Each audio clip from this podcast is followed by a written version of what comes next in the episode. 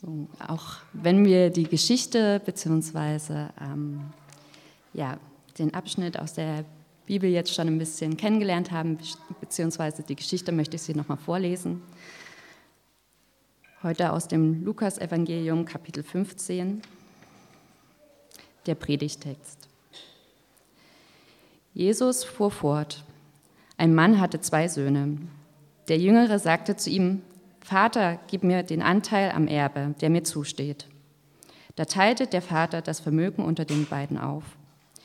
Wenige Tage später hatte der jüngere Sohn seinen ganzen Anteil verkauft und zog mit dem Erlös in ein fernes Land. Dort lebte er in Saus und Braus und brachte sein Vermögen durch. Als er alles aufgebraucht hatte, wurde jenes Land von einer großen Hungersnot heimgesucht. Da geriet auch er in Schwierigkeiten. Und in seiner Not wandte er sich an einen Bürger des Landes. Und dieser schickte ihn zum Schweinehüten auf seine Felder. Er wäre froh gewesen, wenn er seinen Hunger mit den Schoten, die die Schweine fraßen, hätte stillen dürfen. Doch selbst davon wollte ihm keiner etwas geben.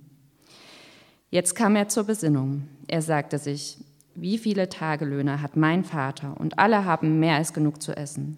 Ich dagegen komme hier um vor Hunger. Ich will mich aufmachen und zu meinem Vater gehen und zu ihm sagen, Vater, ich habe mich gegen den Himmel und gegen dich versündigt.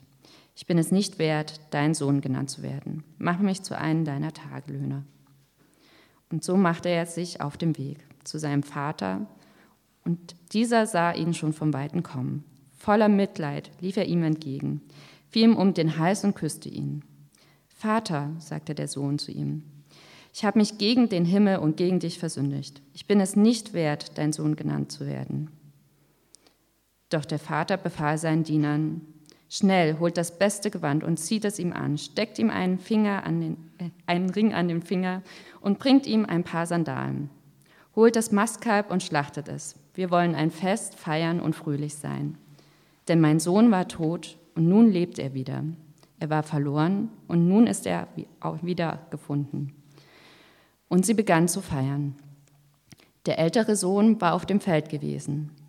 Als er jetzt zurückkam, hörte er schon vom Weiten den Lärm von Musik und Tanz. Er rief einen Knecht und erkundigte sich, was das zu bedeuten habe. Dein Bruder ist zurückgekommen, lautete die Antwort. Und dein Vater hat das Mastkalb schlachten lassen, weil er ihn wohlbehalten wieder hat. Der ältere Bruder wurde zornig und wollte nicht ins Haus hineingehen. Da kam sein Vater heraus und redete ihm gut zu.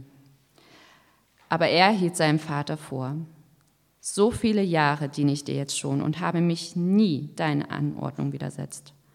Und doch hast du mir nie auch nur einen Ziegenbock gegeben, sodass ich mit meinen Freunden hätte feiern können. Und nun kommt dieser Mensch da zurück, dein Sohn, der dein Vermögen mit Huren durchgebracht hat. Und du lässt das Mastkalb für ihn schlachten. Kind, sagte der Vater zu ihm, Du bist immer bei mir und alles, was mir gehört, gehört auch dir.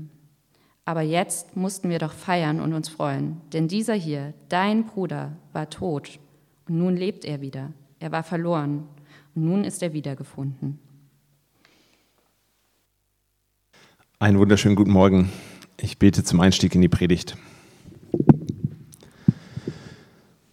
Himmlischer Vater, liebender Gott, äh, danke für diese Worte, diesen Text, äh, dieses Gleichnis, ich möchte dich bitten, dass du uns äh, jetzt äh, in, in der Predigt was mitgibst, äh, dass du uns beschenkst äh, mit was, was, äh, ja, was äh, wir mitnehmen können und was auch in den kommenden Wochen irgendwie, wo du, wo du weiter in uns arbeitest, wirkst ähm, und uns segnest.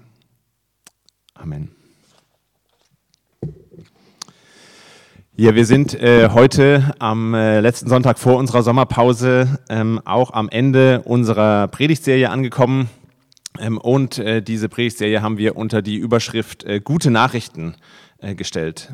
Ähm, und ich möchte einsteigen in die Predigt heute mit dem Text, äh, mit dem Zitat zum Nachdenken, das ihr auch alle in eurem Programmheft abgedruckt findet. Ihr, ähm, der eine oder die andere kennt das vielleicht, ihr erinnert euch vielleicht zum Einstieg in diese Serie auf dem Auszeitwochenende hatten wir schon mal äh, denselben Text. Überschwemmungen, Waldbrände, Erdbeben, Verkehrsunfälle, Terroranschläge, Kriege, Pandemie. Schlechte Nachrichten dominieren die Medien und sie begegnen uns überall. Morgens im Autoradio auf dem Weg zur Arbeit oder auf Monitoren in S- und U-Bahn. In der Mittagspause beim Smalltalk mit der Familie oder Kolleginnen, Schlagzeilen am Zeitungsstand, im Supermarkt und immer wieder zwischendurch über Social Media direkt auf unsere Handys. Egal welchen Beruf wir ausüben, welchen Alltag wir haben, wie wir leben. Nachrichten sind ständig an unserer Seite und in den meisten Fällen sind sie negativ. Was macht es mit uns, wenn wir uns ohne Unterlass mit Katastrophen, Gewalt und Zerstörung konfrontieren? Es beeinflusst, wen wir hassen, wen wir lieben. Es beeinflusst, welche Kommentare wir in sozialen Medien schreiben, ob sie höflich sind oder beleidigend. Es beeinflusst, wie wir uns fühlen, wenn wir morgens aufwachen und worüber wir nachdenken, wenn wir abends ins Bett gehen. Nachrichten beeinflussen, welche Versicherungen wir abschließen und wie viel wir für sie bezahlen. Sie beeinflussen sogar, wie groß unser Risiko ist, einen Herzinfarkt zu erleiden. So äh, Ronja von Wurm-Seibel in ihrem Buch äh, Wie wir die Welt sehen, was negative Nachrichten mit unserem Denken machen und wie wir uns davon befreien können. Und äh, ich musste in den letzten äh, fünf, sechs Wochen dieser Serie immer wieder über diesen Text nachdenken, ähm, über diese Zeilen, über diese Worte und mich haben da vor allem zwei Gedanken äh, beschäftigt dabei. Das eine war, dass ich mal so ein bisschen bewusster einfach darauf geachtet habe, wie äh, konsumiere ich denn Nachrichten, wann und wo, wie lese ich die denn.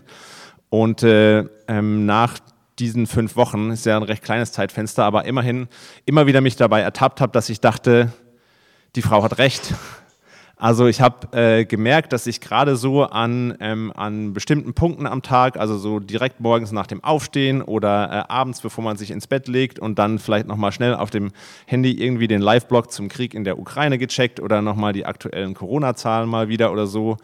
Und äh, habe gemerkt, dass das tatsächlich mehr als mir das vorher bewusst war, äh, vielleicht schon irgendwie so eine, so eine erste Stimmung für den Tag setzen kann oder dann doch irgendwie die Gedanken auf, äh, auf so einen Track setzen kann, äh, wo es dann eben doch darum geht, was eigentlich alles äh, falsch ist mit dieser Welt und mit meinem Leben ähm, und einen das dann äh, noch lange beschäftigt, bevor, man, bevor ich letztendlich dann eingeschlafen bin.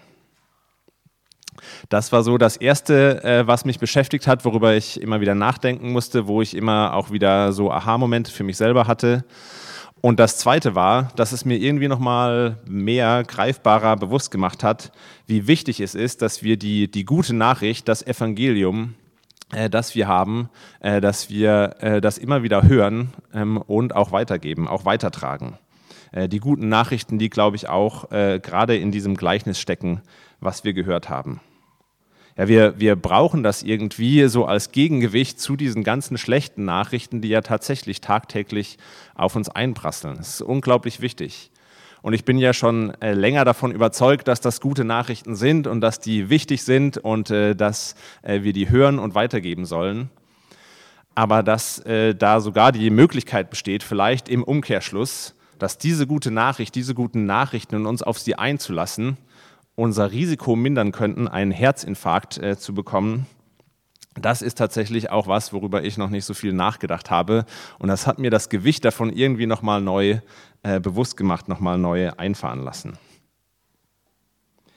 Und ich will einfach jetzt ähm, vor unserer Sommerpause äh, nochmal zwei Aspekte aus diesem Text, aus diesem Gleichnis äh, versuchen rauszuarbeiten und zu betonen, von denen ich glaube, dass sie in ganz besonderer Weise ähm, einen Gegenpol setzen können oder eine andere Stimmung setzen können zu dem, was äh, schlechte Nachrichten, die uns wahrscheinlich auch in den kommenden Wochen begleiten werden, ähm, so mit uns machen können.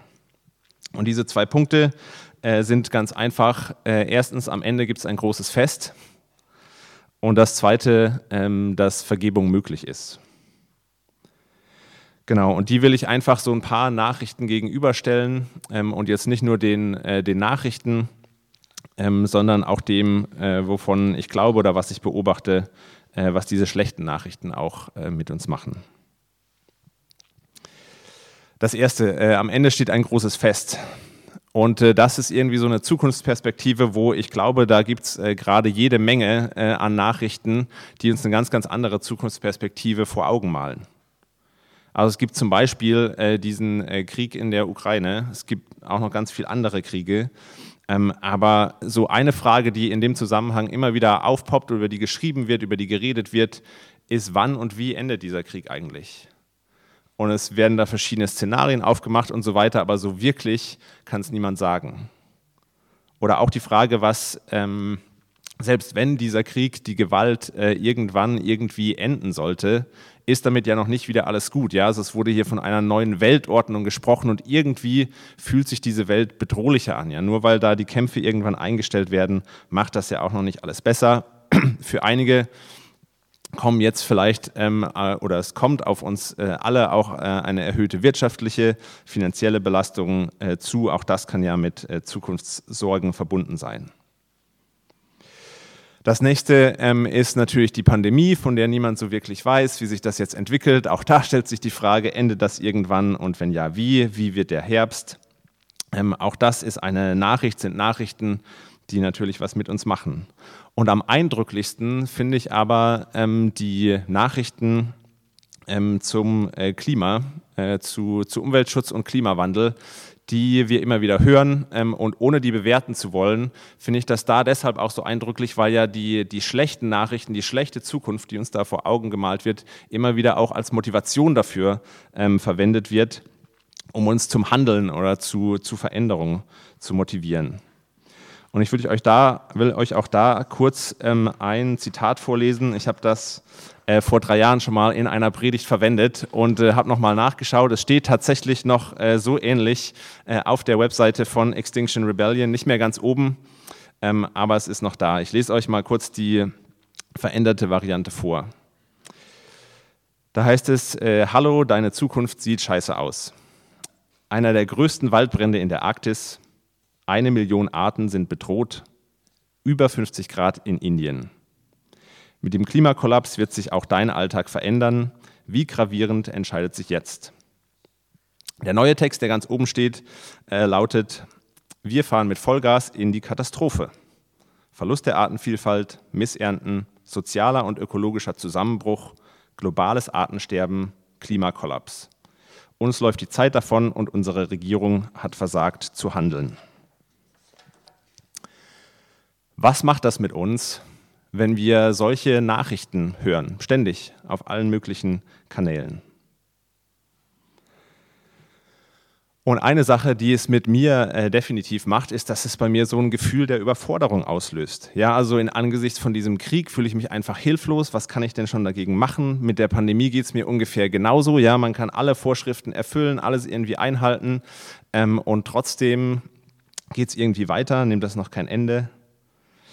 Und äh, auch bei, bei den ganzen Klima- und Umweltgeschichten, ähm, es wurden ja jetzt schon ein paar Sachen aufgezählt, allein auf dieser Webseite. Das ist so viel, ja, da weiß ich überhaupt gar nicht, wo ich anfangen soll. Und ich weiß, es ist da, um mich zu motivieren, aber es erschlägt mich tatsächlich ähm, einfach eher. Und äh, man findet dann zwar auch ganz viele schöne praktische Tipps, so von hier sind drei konkrete Dinge, die du in deinem Alltag heute machen kannst. Aber wenn man da mal so durch zehn dieser Listen durchgescrollt hat ähm, in seinem Feed, dann ist es auch da schon wieder eher zu viel und, äh, und kann lähmend wirken. So ein Gefühl der Überforderung. Eine Sache, die das, glaube ich, auch auslöst, ist einfach ein, äh, ein Gefühl der Wut und so die Suche nach dem Schuldigen. Also das kam ja jetzt zum Beispiel in diesem Beispieltext, den ich vorgelesen habe, auch schon vor, dass die Regierung hat versagt. Und das äh, kann man ja so sehen, aber dass jetzt die Regierung die allein Schuldigen am Klimawandel sind, würde ich jetzt doch auch mal ähm, in Frage stellen. Und das Krasseste aber finde ich, was das mit uns äh, gerade auch über so einen langen Zeitraum tun kann, wenn wir so schlechten Nachrichten, schlechten Zukunftsperspektiven und Visionen ausgesetzt sind, ist, glaube ich, dass es uns ein, ein schlechtes Gewissen machen kann.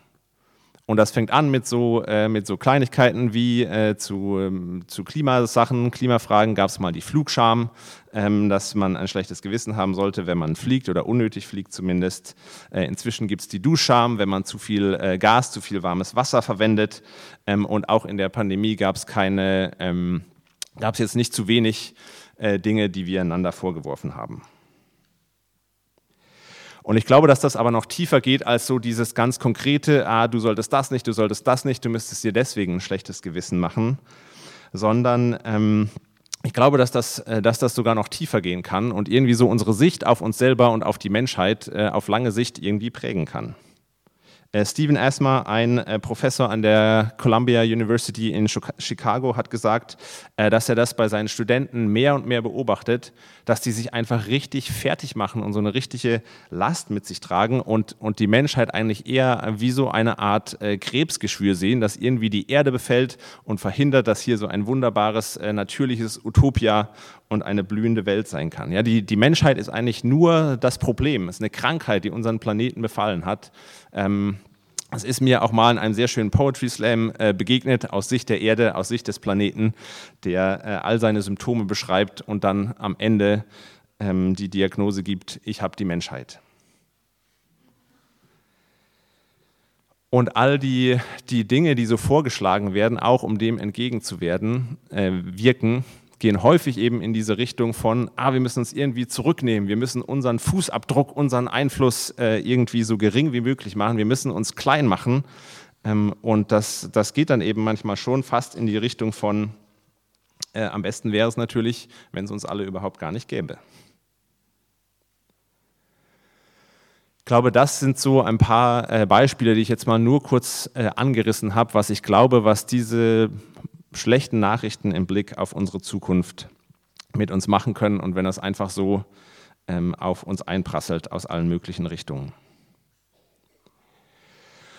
Und die gute Nachricht, die hier im Gleichnis steckt, ist, dass das Ganze mit einem großen Fest endet, mit einem großen Festmahl. Und dass, obwohl die beiden Söhne hier eigentlich alles falsch machen, was man falsch machen kann. Trotzdem gibt es am Ende die Möglichkeit zumindest für beide von ihnen, an einem riesigen Festmahl teilzunehmen. Ja, es gibt eine riesen Freude darüber, dass dieser verlorene Sohn nach Hause gekommen ist. Und ähm, mit diesem Festmahl, weil jemand nach Hause gekommen ist, greift das Gleichnis so ein ganz äh, großes biblisches Thema auf, so einen roten Faden, der sich irgendwie durch, äh, durch ganz viele Texte irgendwie durchzieht ähm, und äh, das dass die äh, biblische Geschichte so dieses, äh, dieses Thema aufmacht, dass wir als Menschen ähm, vor Gott weggelaufen sind, aber dass die Geschichte, dass alles am Ende darauf hinausläuft, dass wir irgendwann wieder zu Hause sein werden, dass wir bei ihm sein werden und dass das mit einem großen Festmahl enden wird. Hier im Gleichnis ist es das gemästete Kalb, ja, das Beste vom Besten für den verlorenen Sohn. Israel äh, flieht aus der Sklaverei durch die Wüste ins gelobte Land, wo Milch und Honig fließen. Adam und Eva sind aus dem Paradies rausgeflogen und äh, das macht so den, den Anfang der, der Bibel auf und am Ende kommen sie zurück in ein Paradies, wo es ein riesiges Hochzeitsmahl gibt, in ein himmlisches Jerusalem, eine wunderbare Stadt, in der wieder der Baum des Lebens steht, dessen Blätter nicht nur gut äh, schmecken, sondern auch Heilung bringen. Und am eindrücklichsten, äh, fast am eindrücklichsten finde ich so Texte aus den Propheten, aus den prophetischen Schriften, die immer wieder die Rückkehr äh, aus Kriegsgefangenschaft, aus Exil und so weiter äh, ankündigen. Und ich will euch hier mal einen Text aus Jesaja vorlesen, der genau auch dieses Festmahl ähm, beschreibt. Es ist Jesaja 25, die Verse 6 bis 9. Der Herr, der Herrscher der Welt, wird für alle Völker ein Festmahl geben mit feinsten Speisen und besten Wein, mit kräftigen, köstlichen Speisen und alten, geläuterten Weinen. Hier wird er den Trauerflor zerreißen, der allen Völkern das Gesicht verhüllt. Er wird das Leichentuch entfernen, das über den Nationen liegt. Den Tod wird er für immer vernichten und von jedem Gesicht die Tränen abwischen. Dann nimmt er die Schande von seinem Volk, unter der es überall gelitten hat. Der Herr, der mächtige Gott, hat es versprochen. An jedem Tag wird man sagen, er, der Herr, ist unser Gott. Auf ihn hatten wir unsere Hoffnung gesetzt und er hat uns die Rettung gebracht. Wir haben nicht vergeblich gehofft. Nun können wir voll Freude singen, weil er unser Retter ist. Das ist deine, das ist unsere Zukunft.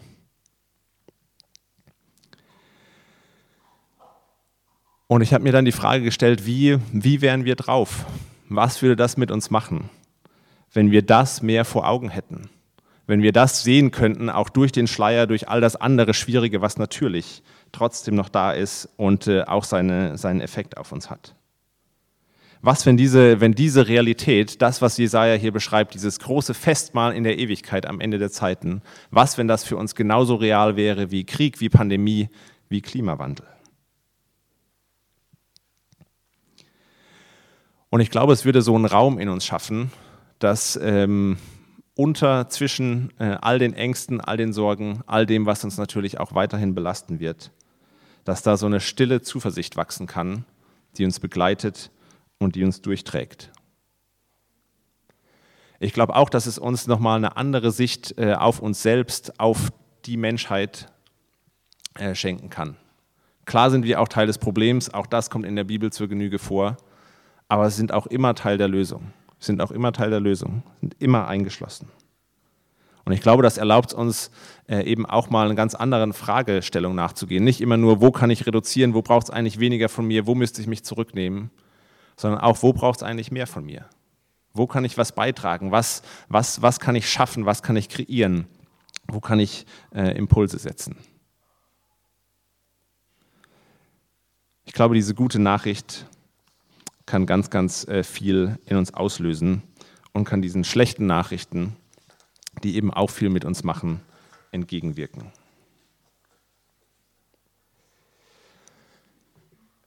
Für den zweiten Punkt will ich so ein bisschen über äh, Nachrichten im Sinne von Weltgeschehen und was wir so äh, lesen äh, hinausgehen, sondern wir äh, bekommen ja auch ständig irgendwelche äh, anderen Nachrichten oder schreiben irgendwelche anderen Nachrichten von äh, Freunden, von Familie, von Arbeitskollegen in irgendwelchen Gruppenchats und so weiter. Ähm, auch das ist was, was ja ähm, ähm, was äh, wir ständig wahrnehmen, was ständig auf uns einprasselt. Und auch da will ich die Frage stellen, was macht das denn mit uns? So, auch da gibt es einfach immer wieder ähm, Nachrichten, die uns vielleicht verletzen. Ja, Nachrichten, die irgendwie wehtun. Oder vielleicht auch nur, also eigentlich so eine Kleinigkeit, aber das vielleicht in irgendeinem Gruppenchat oder so wird einfach wieder ein Video gepostet von irgendwem und man fragt sich, wie, wie kann er nur? Erzähl mir nicht ernsthaft, dass das deine Quellen sind, dass das das ist, womit du dich beschäftigst, die Leute, auf die du hörst. Ja, wie, wie kannst du das nur machen? Oder vielleicht sind es auch die, die Nachrichten, die Einladungen, die Glückwünsche, äh, die ausbleiben bei all den vielen Kontakten und Freunden, die man ja eigentlich irgendwo äh, hat ähm, kommt dann vielleicht manchmal doch überraschend wenig äh, an oder nicht das, was man sich erhofft hat oder nicht von den Personen, von denen man sich erhofft hat. Oder auch, dass irgend so ein Kanal plötzlich dann irgendwie stumm bleibt. Man, man schreibt irgendwie Nachrichten und es kommt einfach nichts mehr zurück und weiß, man weiß auch nicht mehr so genau, warum. Ich glaube, auch das macht ganz viel mit uns, dass wir entweder Leute irgendwie in eine Box einsortieren, zum Beispiel aufgrund ihrer Nachrichten, aufgrund dessen, was sie gemacht haben, äh, dass wir, dass wir manche Menschen vielleicht auch einfach abschreiben ähm, oder anfangen zu ignorieren. Ähm, und ich, äh, ich glaube, dass, dass obwohl äh, wir mit unseren Smartphones eigentlich eine Technologie an der Hand haben, die von ihrer Funktion her uns verbinden kann, dass genau diese Technologie trotzdem noch so ein Gefühl von Einsamkeit und so ein, so ein Gefühl von, naja, eigentlich bin ich eher isoliert von ganz vielen Menschen verstärken kann.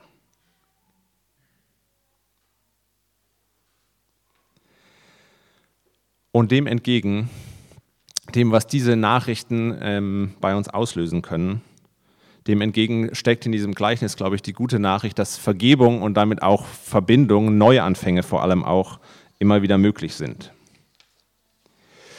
Und äh, dass Vergebung Teil unseres Auftrags ist als Christen, das äh, ist den meisten bekannt. Ja, wir sind dazu aufgerufen, einander zu vergeben, immer wieder auch zu vergeben. Das hört ihr sicher nicht zum ersten Mal. Und zwar auch so zu vergeben, wie der Vater das hier im Gleichnis macht. Und ihr habt das äh, in den letzten Wochen, wenn ihr da wart, ähm, immer wieder schon gehört.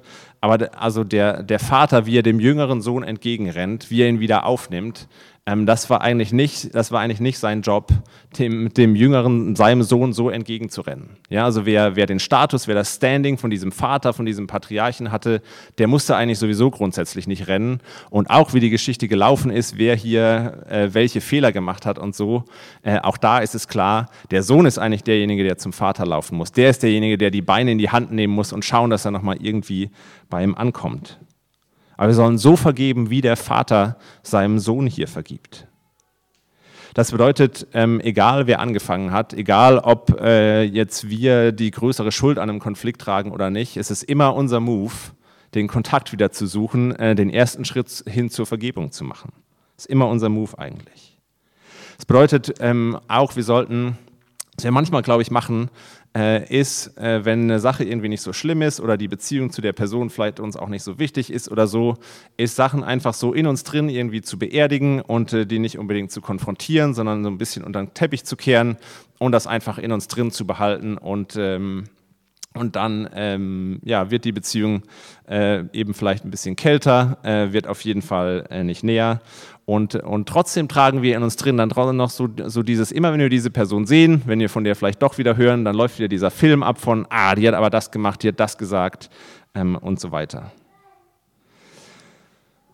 Und das sollen wir nicht machen, äh, sondern es ist, es ist unser Move, das zu konfrontieren, auf Menschen zuzugehen ähm, und, äh, und zu vergeben. Und ich glaube, wichtig dabei ist aber auch, was wir sonst vielleicht eben auch machen, ist, wir konfrontieren Menschen äh, nach außen hin, ähm, aber nicht mit dem Ziel, Vergebung, Versöhnung zu suchen, sondern ähm, um ihnen das reinzudrücken. Und wenn sie uns schon nicht zurückzahlen, was sie uns angetan haben, wenn sie es schon nicht wieder gut machen, dann wollen wir wenigstens, dass sie den gleichen Schmerz spüren wie wir. Ich glaube, es ist, es ist wichtig, was dieser Vater offensichtlich gemacht hat in diesem Gleichnis. Ja, der sitzt vor seinem Haus und wartet auf die Rückkehr seines Sohnes. Und als er ihn irgendwo in der Ferne sieht, läuft er ihm entgegen und fällt ihm um den Hals.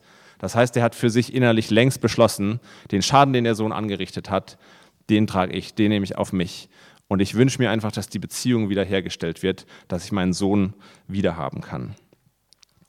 Und ich glaube, das ist, das, ist, das ist ein ganz wichtiger, wesentlicher Teil von Vergebung, dass wir diesen inneren Film, der bei uns abläuft, der uns immer wieder daran erinnert, das gemacht, das gesagt, uns da wehgetan, dass wir das abschalten können und dass wir vergeben können, bevor wir konfrontieren, sodass wir Beziehungen wieder aufbauen können.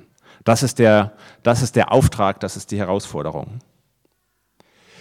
Und ich finde, das klingt so schön, ja, ich finde das so bewegend in diesem Gleichnis, äh, diesen Moment, wo der Vater das macht, wo er dem Sohn vergibt äh, und wo er ihn wieder in die Arme schließt und wieder aufnimmt und äh, ihn auch wieder als seinen Sohn annimmt und nicht einfach nur irgendwie so oder ihn nochmal dafür arbeiten lässt oder so.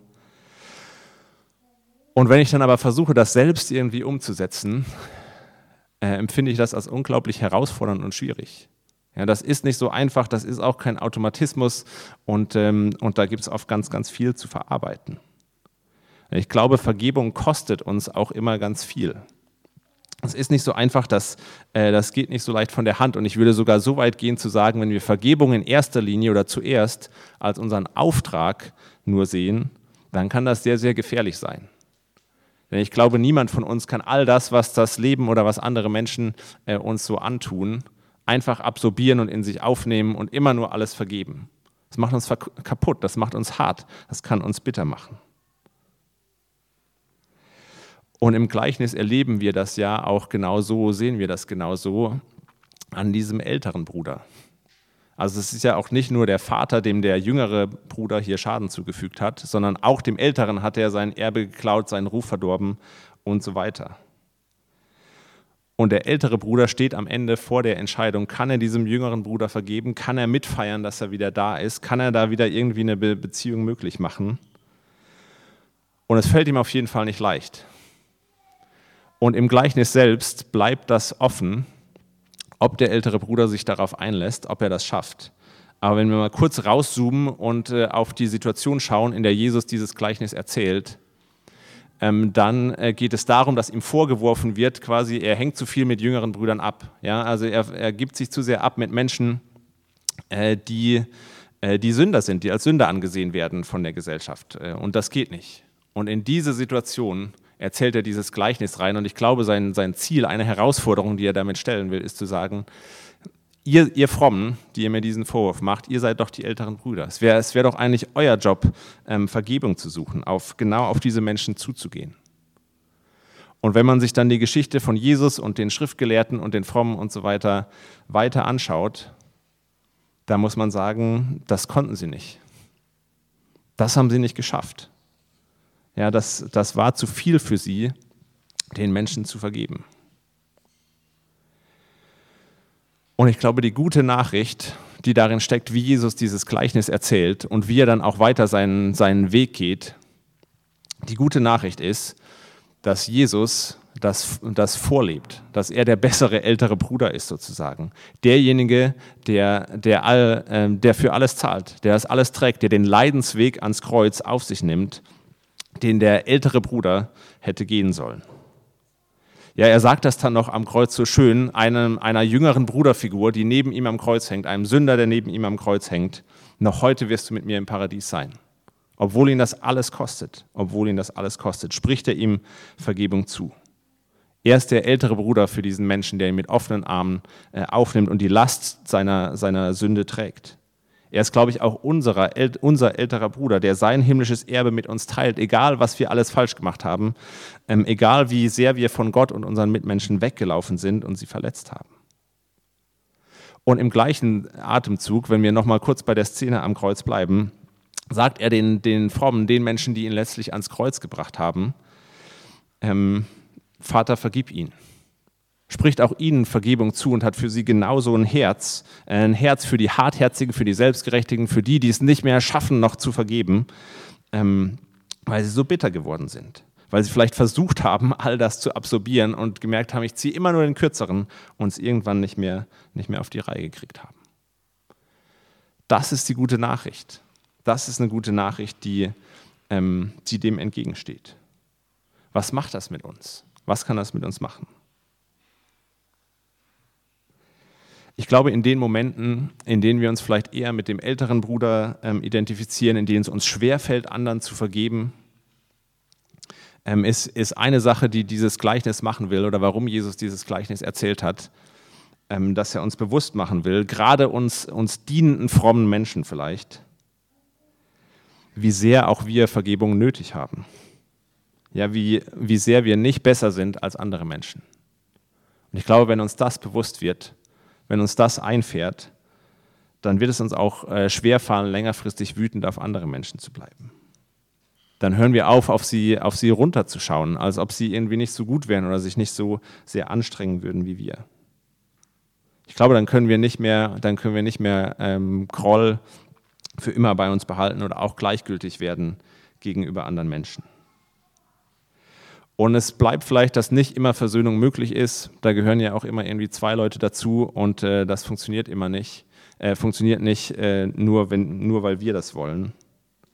Aber ich glaube, was wir machen können, ist das, was ich gerade von, von diesem Vater erzählt habe. Diesen inneren Film abschalten, der uns immer wieder vorspielt, was andere Menschen uns angetan haben und äh, darauf zu warten, Ausschau zu halten nach diesen Menschen. Und wenn wir sie vielleicht irgendwo in der Ferne entblicken und da irgendwo wieder eine Möglichkeit offen ist, dann sind wir ready, ihnen entgegenzulaufen, nicht um sie zu verprügeln, nicht um es ihnen nochmal reinzudrücken, sondern um sie wieder in die Arme zu schließen und Versöhnung zu finden. Ich glaube, es kann uns dabei helfen, Menschen nicht abzuschreiben, die wir sonst vielleicht schon längst abgeschrieben haben. Ich glaube, es kann das auch mit uns machen, dass wir andere Menschen nicht so eindimensional zeichnen. Ja, also wenn uns jemand anlügt, äh, wenn uns jemand äh, die Unwahrheit sagt, dann ist die Person natürlich ein Lügner. Äh, das ist ganz klar, das ist ganz eindeutig. Wenn wir irgendwie mal was sagen müssen, was irgendwie nicht so ganz äh, der Wahrheit vielleicht hundertprozentig entspricht, dann ist das natürlich eine komplizierte Situation. Und ich glaube, diese Großzügigkeit, kann uns das auch schenken, dass wir andere Menschen nicht einfach abstempeln, nicht in eine Box packen, nicht als eindimensionale äh, Karikaturen nur zeichnen und sehen. Und ich glaube, das andere, was das mit uns machen kann, ist, dass es uns, ähm, äh, uns so, äh, dass wir dieses Geschenk der Vergebung Gottes, also was unglaublich Wertvolles, halten können und uns da, davon ausgehend eben auch die Frage stellen können, was, was können uns Menschen denn noch nehmen? Was können sie uns noch nehmen? Wir, wir haben darin alles. Ich finde, Alex hat das letzte Woche so schön äh, in seiner Predigt äh, gesagt, ähm, dass wir in Gott selbst, in dem Vater selbst, das größte Geschenk haben. Und, und wenn wir bei ihm sind, was, was bedeutet uns denn noch alles andere? Das ist das Wichtigste, das ist das Größte, was uns passieren kann. Und das kann uns auch kein Mensch nehmen, so sehr sie vielleicht auch an unserem äh, an unserem Ruf, an unserem Selbstverständnis, an was auch immer kratzen können.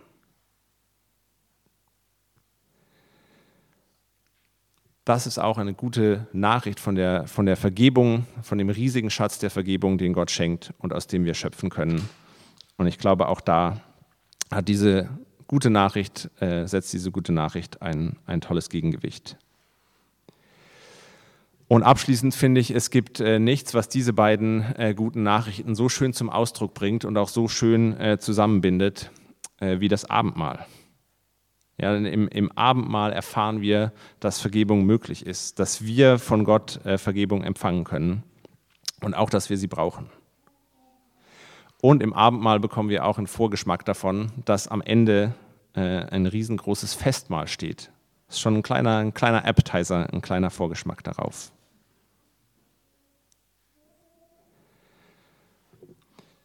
Deshalb feiern wir das hier jede Woche und deshalb wünsche ich mir das auch so sehr, äh, dass das so ein Ritual ist, was uns als Gemeinschaft äh, verbindet, zusammenhält ähm, und prägt.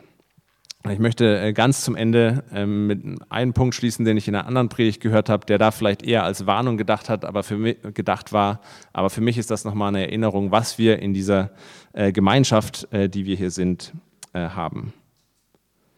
Und zwar war der Punkt, dass es möglich ist, äh, eine wunderbare Erfahrung mit Gott zu haben, vielleicht irgendwie eine Predigt zu hören, super inspiriert zu sein und trotzdem ein Leben zu führen, was letztlich geprägt ist von schlechten Nachrichten.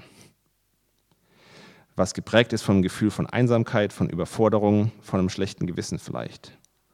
Und zwar deshalb, weil wir uns nicht auf die, auf die christliche Gemeinschaft einlassen, ähm, die die geprägt ist von, von, den guten Nachrichten, die geprägt ist äh, von anderen Nachrichten. Ich glaube, dass die, die Gemeinschaft was ist, was nochmal eine ganz andere Stärke hat, ähm, uns zu prägen ähm, und was so einen Gegenpol setzen kann zu einer Gesellschaft, die geprägt ist von ganz, ganz vielen schlechten Nachrichten. Eine Gemeinschaft, die, die geprägt ist von, guten, von den guten Nachrichten, dass Vergebung möglich ist und dass wir am Ende gemeinsam feiern werden. Amen.